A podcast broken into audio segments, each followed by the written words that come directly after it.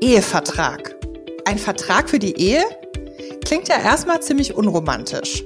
Wikipedia sagt, unter einem Ehevertrag versteht man einen privatrechtlichen Vertrag zwischen zwei Eheleuten, in dem sie für die Ehe, vor allem aber für den Fall einer eventuellen Scheidung, individuelle Regeln festlegen, die von der gesetzlichen Regelung abweichen.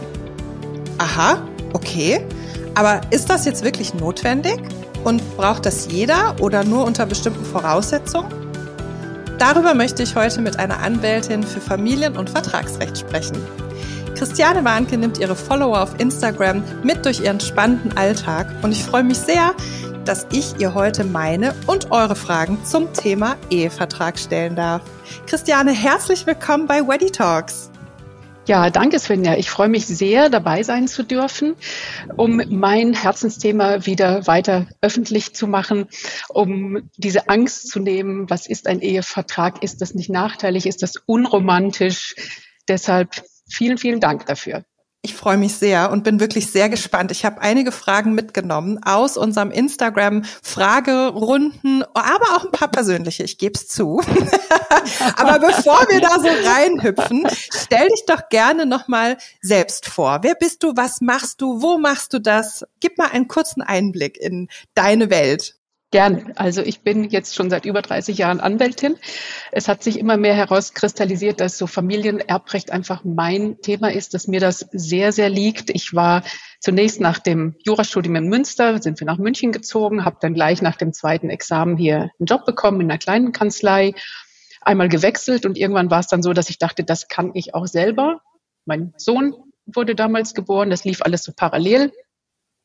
Bin dann irgendwann umgezogen in einen kleinen Vorort von München, habe da Kanzleiräume angeboten bekommen. Die wurden irgendwann erfreulicherweise zu klein. Dann habe ich nach vier Jahren wieder gewechselt in derselben Straße, einfach über die Straße. Unser Vermieter hatte ein neues Objekt gebaut, bin da rein und seit drei Jahren gibt's jetzt eben die Warnke-Heffner Partnerschaft mit einer Kollegin, die macht etwas anderes, aber das greift sehr gut ineinander. Die macht Mietrecht und Arbeitsrecht. Mhm. Ich bin zudem noch Referentin, schreibe Kolumnen, bin ehrenamtlich für den Frauennotruf tätig und als Verbrauchertrainerin auch Co-Host für einen Podcast, der heißt Verbraucherbildung für die Ohren. Also da geht es auch überwiegend um die Thema Themen Geld. Mhm. Also ein Tausendsasser, eine, eine Tausendsasserin, sagt man das so? Ja, das, das klingt immer so toll, ja. Wenn, das hat sich einfach so entwickelt und mein Schwerpunkt der Tätigkeit liegt mittlerweile wirklich auf dem Familienrecht kombiniert mit Erbrecht. Das ist so ein Herzensthema, Vertragsgestaltung. Ich finde das einfach so kreativ. Ja, ich kann da für jedes Paar ganz individuell etwas maßschneidern. Und das Coole ist, wenn ihr ihr auf Instagram folgt, werdet ihr sehen, dass sie auch so komplexe Themen und auch so Themen, von denen man wenig Ahnung hat, wie zum Beispiel ich das hatte, äh, sehr schön aufbereiten kann. Also ich habe sehr viel verstanden, Christiane, vielen Dank, indem ich schon mal einfach geguckt habe, was du da so erzählst. Aber wir springen wirklich mal direkt rein. Ich würde gerne mal ganz am Anfang schon mal die wichtigste Frage klären, die nämlich wirklich am häufigsten kam. Thema Eheverträge. Für wen ist das denn interessant? Ist das nur für Paare mit viel Besitz? Sollte das jeder machen? Ähm, ganz oft kam, wie gesagt, gerade über Instagram die Frage, ja, ist das denn überhaupt für mich relevant?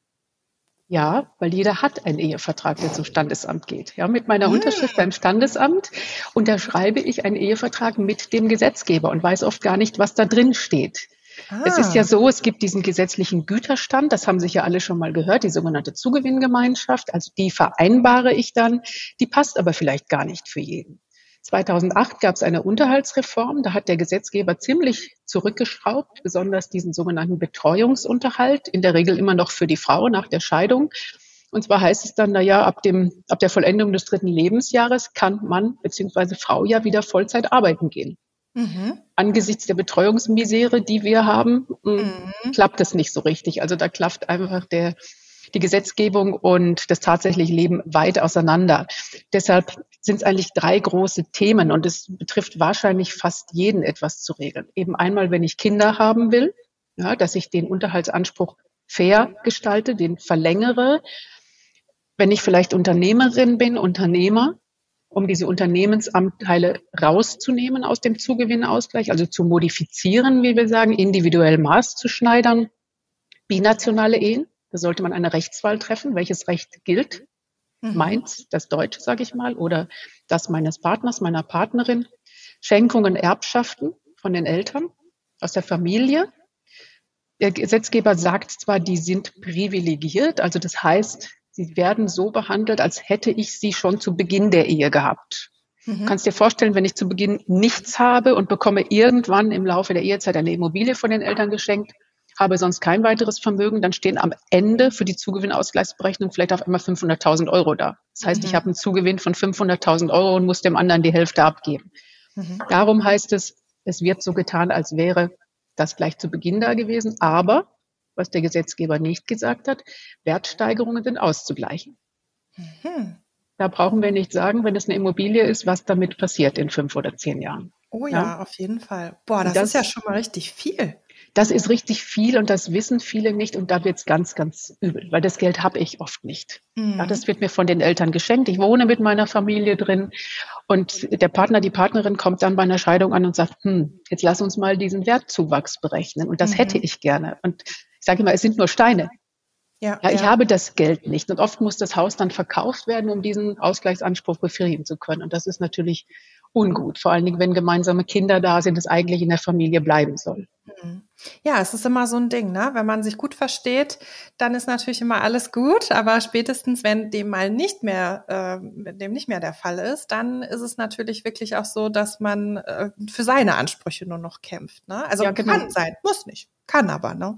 Und ist die, äh, ist die Regel ohne Vertrag, ja. Ja, das, das erlebst du wahrscheinlich genau. äh, sehr, sehr oft, ne? Ja, aber ja. sag mal, gerade bei, bei Hochzeitspaaren, die schweben ja so rund um die Hochzeitsplanung auf Wolke sieben und möchten sich dann immer nur mit den romantischen Dingen befassen, ne? Muss denn so ein Ehevertrag vor der Hochzeit abgeschlossen werden oder kann man das auch hinterher noch machen? Das kann man auch hinterher. Vorher ist es nicht schlecht, dann hat man einen gewissen Druck, sage ich mal, sonst bleibt das ja so liegen. Ich vergleiche sowas immer mit der Steuererklärung. Versicherung, mit der man sich auch nicht so gern befasst, aber sie machen muss. Ja. Nein, man kann es quasi bis kurz vor der Scheidung. Es ist im Scheidungsverfahren dann eine Scheidungsfolgenvereinbarung statt Ehevertrag. Aber es macht natürlich Sinn, am Anfang darüber zu sprechen, weil ich merke, wenn die Paare sich damit auseinandersetzen, dann ist es nicht mehr unromantisch. Es ist eher romantisch zu sagen, du pass auf, ich möchte, auch wenn es schief geht, einfach fair sein. Mhm. Ja, ich möchte, dass wir vernünftig auseinandergehen, dass wir nicht streiten. Ich möchte ja großzügig sein. Ich möchte, dass du abgesichert bist. Mhm. Und also das ist eine ganz andere Ebene.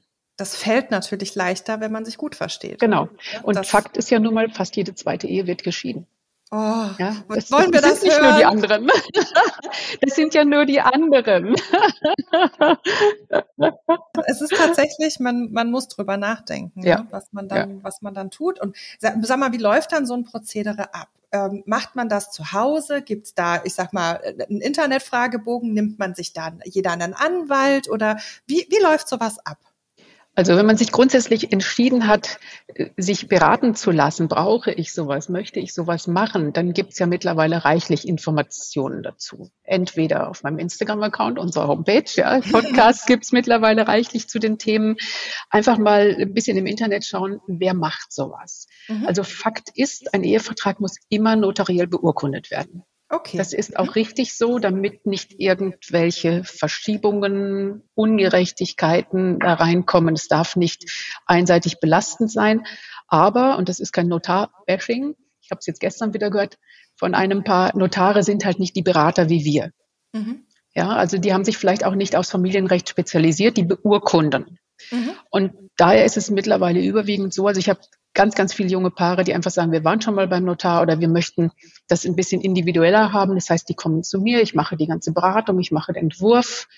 Die bekommen von mir vorher einen Fragebogen, den ich entwickelt habe, wie die persönliche Situation ist, Vermögenssituation.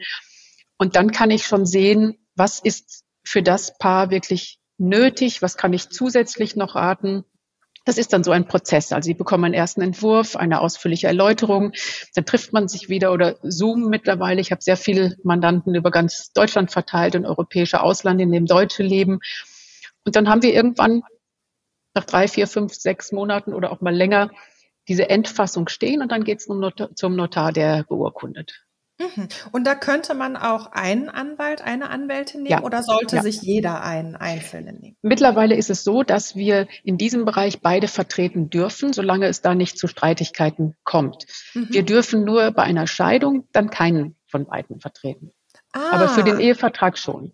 Aha, also wenn, wenn äh, ein Anwalt nur gewählt wurde, sagen wir mal, ein Paar hätte jetzt dich ausgesucht, um den Ehevertrag zu machen, du hättest das gemacht und die würden sich wirklich trennen und der Mann sagt, hey, jetzt vertreten Sie mich doch bitte, dann dürftest du es. Genau, dann geht es nicht. Aha, ja. hätte er aber einen eigenen Anwalt gehabt für den Ehevertrag und er wäre da vielleicht, sagen wir mal, nicht ganz zufrieden und würde ja. dann sagen, machen Sie, vertreten Sie mich, mhm. dann, dann schon. Geht's. Genau. Ah, okay, dann, dann habe ich es mhm. verstanden. Ja, ich sage auch manchmal, es, es kann ja mal nicht, nicht Unstimmigkeiten, aber es gibt einfach manchmal Themen, da kommt das Paar nicht weiter. Also ich rate dann entweder zu diesem einen Punkt zu sagen, geht vielleicht mal zu einem Mediator, Mediatorin mhm.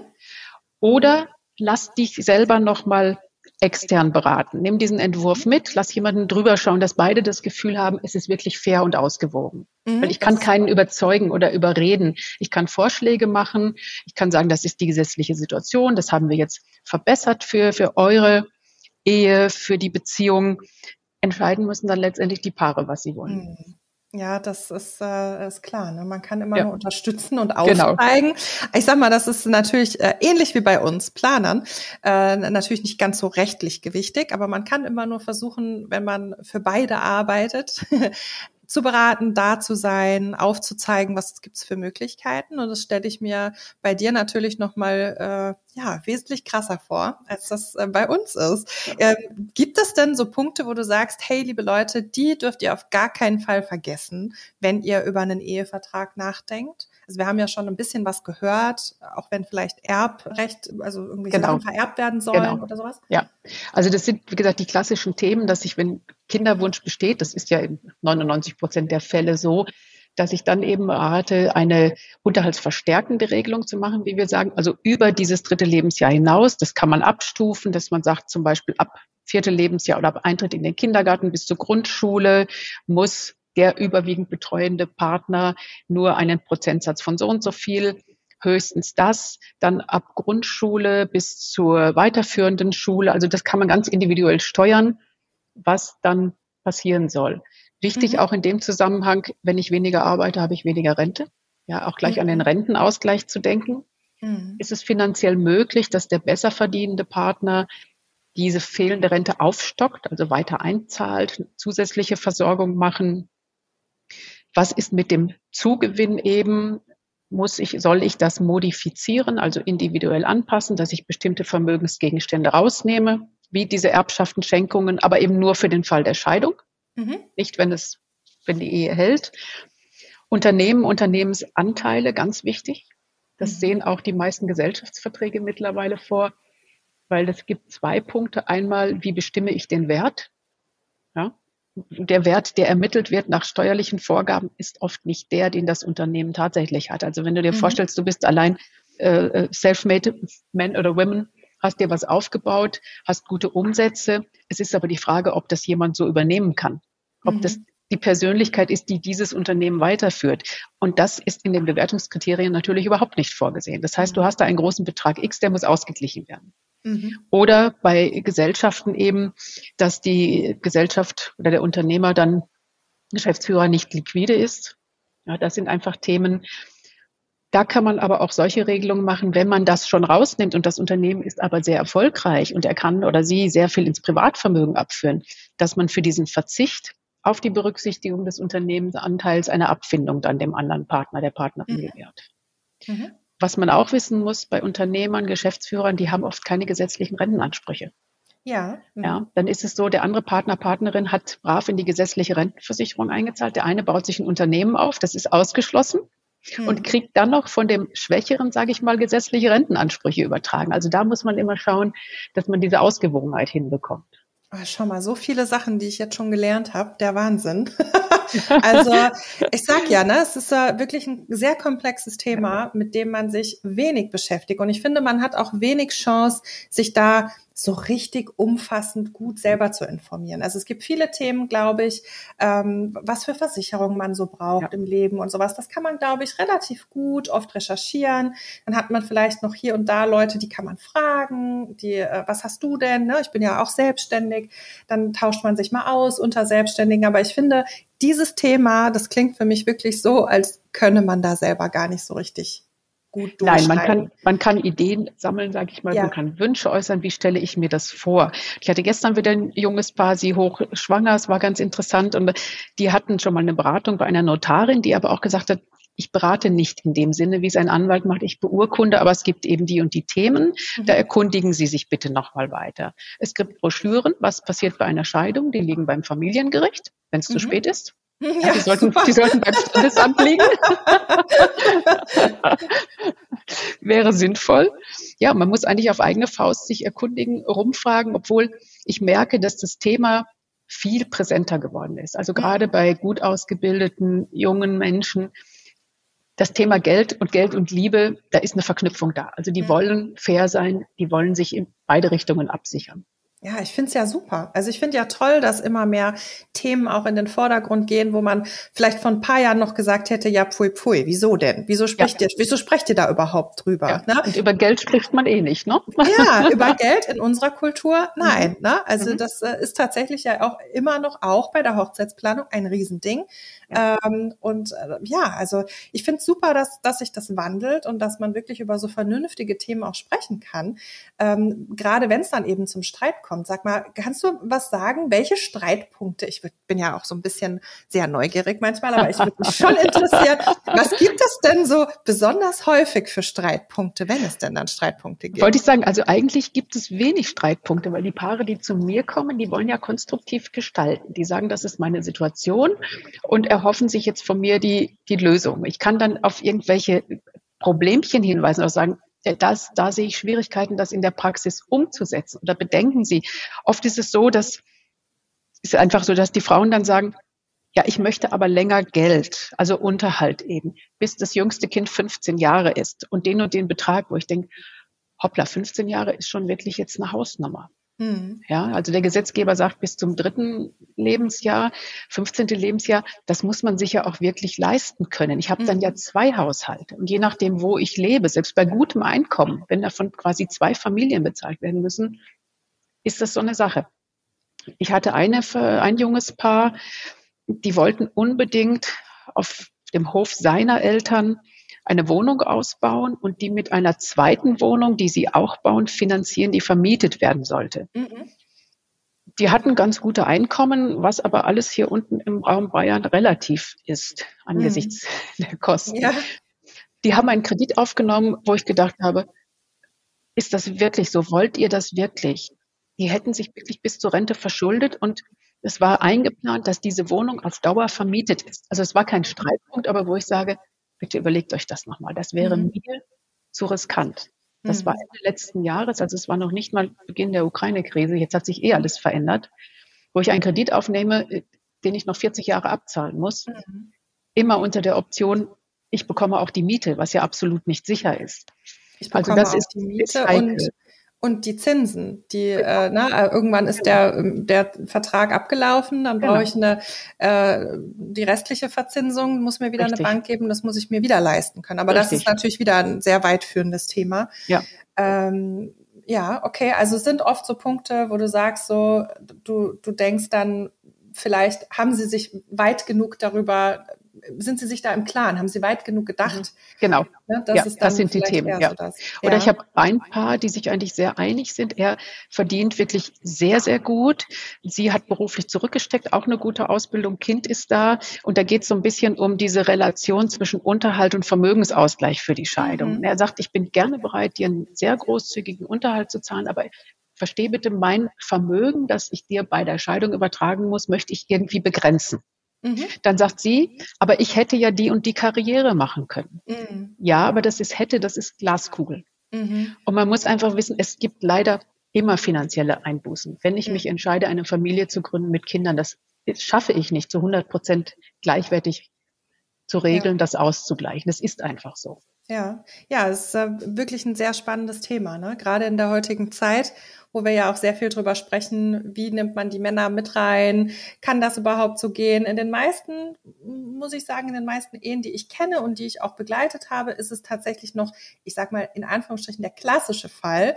Die Frau bleibt eben doch zu Hause, ja, beziehungsweise ja. arbeitet dann Teilzeit, ne, aber arbeitet wahrscheinlich nie, ich muss immer aufpassen, was ich sage hier, ja. aber es ist oft noch so. Es ist es so, ist genau, das kann so. ich bestätigen, ja. Und deshalb ist es, glaube ich, umso wichtiger zu schauen, okay, wie kann man es fair machen, weil natürlich hätte, hätte, aber ja. ja, es hätte ja nun wirklich. Und dann muss man vielleicht schauen, was mache ich dann aus der Zukunft, wenn richtig. mir die finanzielle Sicherheit ehe wegbricht.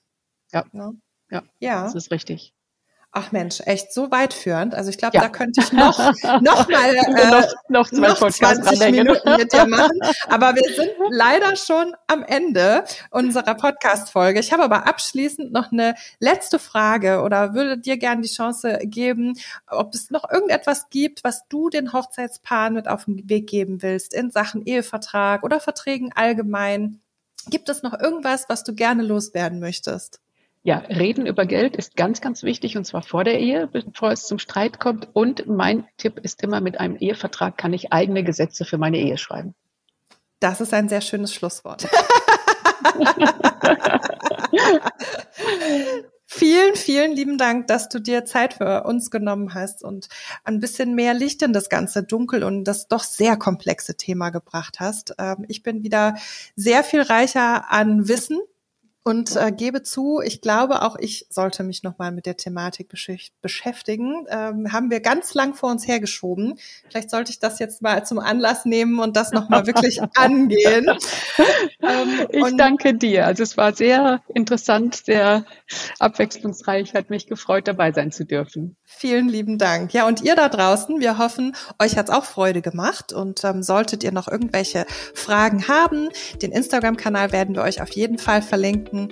Und ähm, dann kennt ihr jetzt schon jemanden, an den ihr euch vertrauensvoll wenden könnt. Macht's gut und bis zur nächsten Folge Weddy Talks. Tschüss. Tschüss.